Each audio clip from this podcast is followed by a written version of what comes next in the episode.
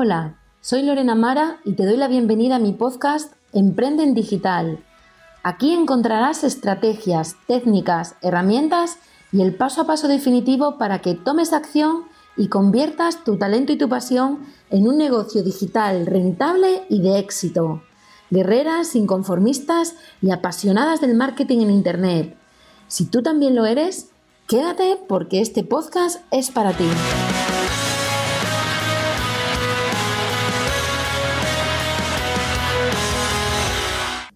Hoy vamos a hablar de cómo crear tu marca personal, la que te va a hacer brillar, la que te va a diferenciar de tu competencia y te va a hacer ser única. Así que lo primero de todo te pido que desde hoy tengas siempre junto a ti un cuaderno especial y bonito, un cuaderno que te encante, para que te sientas comprometida y empoderada, para que comiences a aterrizar todo tu proyecto en él. Mi misión es que tomes acción, que des el paso definitivo hacia tu emprendimiento digital, para que materialices de una vez por todas tu sueño. Cuando nos planteamos emprender en Internet, en concreto con un negocio de servicios o infoproductos digitales, enseguida se nos amontonan en la cabeza mil ideas, mil dudas sobre cómo debemos presentarnos frente a nuestra audiencia. Pero la pregunta es otra. La pregunta es ¿cómo queremos que nos vean? También dudamos sobre cómo vestirnos, qué colores tenemos que utilizar, incluso qué fondos utilizar en nuestras grabaciones. Pero antes que cualquier otra cosa, lo primero que tienes que tener muy claro es hacia quién te vas a dirigir, a quién le vas a hablar, quién es tu cliente potencial, tu público objetivo, o como vas a escuchar de ahora en adelante, tu buyer person o cliente ideal. Marca esto muy bien en tu cuaderno Escribe cliente ideal o buyer person porque en torno a esta palabra va a girar todo tu negocio. Cada acción que tomes, cada paso que des, tiene que ser siempre con tu cliente ideal en la cabeza. Toda acción, todo paso va a ser siempre dirigido a él o a ella. Lo primero, tienes que identificar aquello que te apasiona, Tienes que saber a qué te quieres dedicar, cómo te ves en los próximos años, cuál es tu talento, aquello que te resuena por dentro. Y aquí es donde van a surgir las primeras dudas y va a aparecer en escena el síndrome del impostor que el 100% de emprendedores y emprendedoras digitales hemos padecido. Y no solamente una vez, te puedo garantizar que casi a diario durante todo el proceso de creación de nuestro negocio. Más adelante en el podcast vamos a hablar en profundidad sobre tu mindset, tu mentalidad, para que identifiques de una manera clara todos aquellos elementos, todas aquellas creencias limitantes que suponen un freno en tu emprendimiento, que impiden que des el paso, que tomes definitivamente acción. Pero vamos a continuar identificando con claridad en qué puedes ayudar tú a los demás. Tienes que pensar aquello que te hace diferente, algo por lo que de manera natural las personas ya suelen acudir a ti. Vamos a poner un ejemplo. Imagina que te encanta, por ejemplo, la cocina, que seas la típica persona a la que acuden familiares y amigos para que les des trucos, recetas o ideas para una cena especial. O tal vez seas muy buena preparando recetas veganas, recetas sin gluten o disfrazando las verduras en los alimentos para que los niños las toleren mejor. Os cuento incluso el caso de una chica que conocí hace poco. Ha montado una escuela online donde te enseña a cocinar recetas para perros y recetas para gatos. El secreto en definitiva está en que encuentres aquello que se te da bien, aquello de lo que sabes más que la media. Y después lo presentes frente a las personas que demandan ese servicio o infoproducto para que les impactes, para que produzcas una transformación, un cambio en ellos. Hablábamos antes del síndrome del impostor. Seguramente vas a pensar, ya Lorena, yo ya tengo una profesión, yo soy terapeuta y hago mis sesiones presenciales. A mí se me da genial la cocina o soy muy buena haciendo manualidades para niños, sé cómo planificar compra o menús semanales de manera muy rápida y económica. Pero en digital, ¿esto realmente puede ser una profesión? ¿Qué tiene de talentoso saber hacer la compra ¿O cómo puedo monetizar mi profesión como terapeuta, como coach? como psicóloga, ¿tiene algún talento saber decorar mesas? ¿Puedo crear un negocio en digital con esto? Lo que ocurre es que cuando comenzamos cualquier proyecto y mucho más en digital, siempre nos fijamos en los top, en aquellos que saben más, en los grandes expertos y grandes gurú. Por ejemplo, si tú quieres aprender a cocinar con un gran nivel, ¿en quién te fijarías? Está claro que en un chef, en un experto en cocina.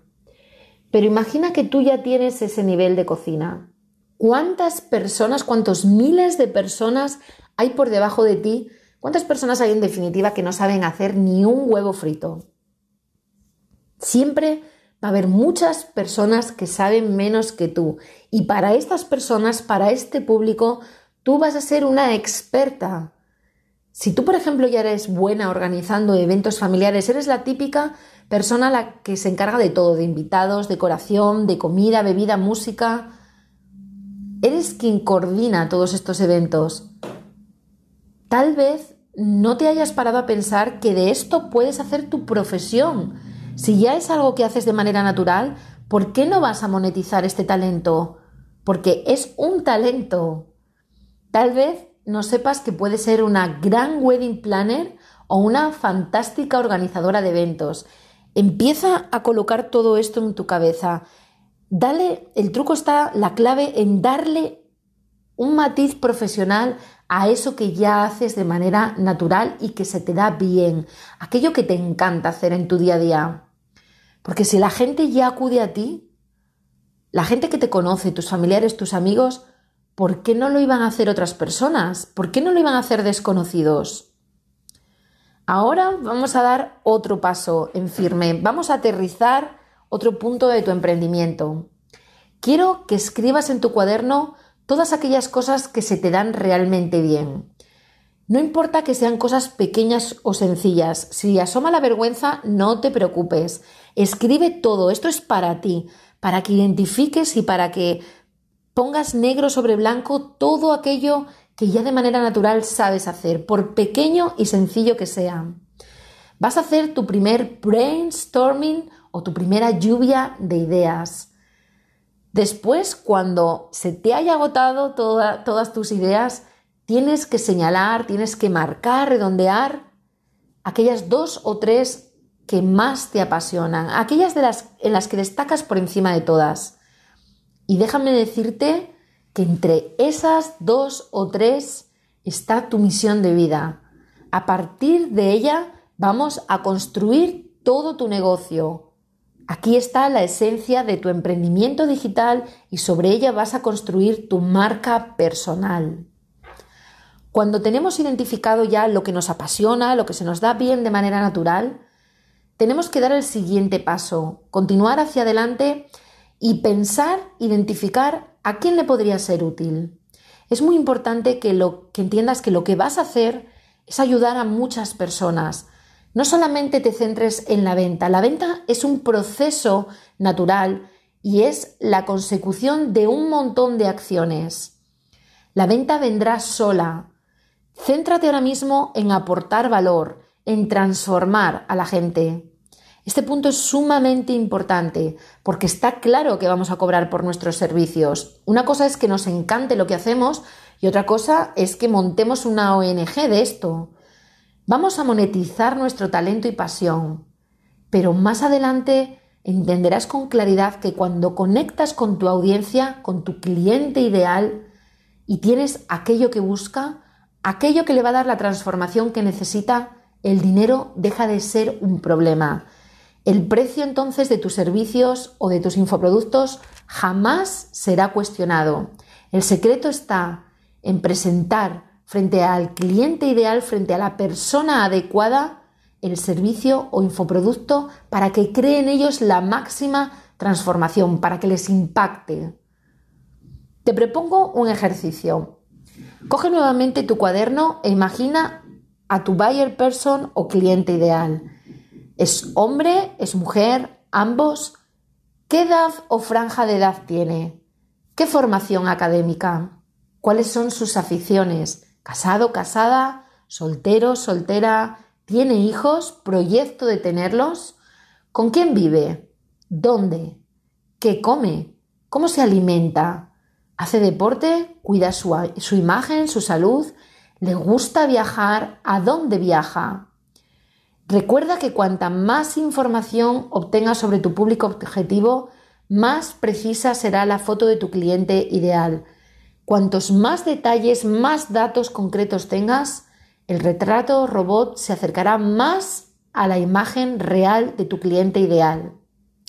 Otro ejercicio que funciona genial es que con todos esos datos, cuando hayas recogido todos esos datos sobre tu cliente potencial, busques en Google, entras en el buscador y busques una imagen o fotografía sobre tu cliente ideal, tu cliente potencial. Por ejemplo, imagina que te dedicas al mundo de la peluquería y de la estética, que quieres ofrecer a tu público un producto o un servicio relacionado con este sector. Bien, pues tendrás que buscar un hombre, una mujer o ambos ejerciendo ese tipo de actividad. Es muy importante que visualices de la manera más clara posible a quién le vas a hablar, porque es a quién le vas a impactar, a quién le vas a ofrecer tus servicios, tus infoproductos y en quién vas a producir ese gran cambio, esa transformación. Es vital que desde hoy en adelante tengas siempre presente la imagen, la fotografía de tu cliente ideal. Si puedes, imprímela, dibújala, como mejor te parezca, pero ten siempre presente, visualiza cada día en cada paso de tu emprendimiento a tu buyer person y a tu cliente ideal, porque recuerda que en torno a esa fotografía va a girar cada acción, cada paso de tu emprendimiento.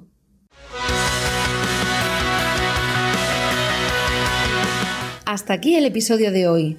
Recuerda suscribirte al podcast para estar al día de todas las novedades y te invito a que te asomes por mi web lorenamara.com donde encontrarás un montón de recursos gratuitos que te serán de mucha ayuda para aterrizar tu sueño de emprender en digital.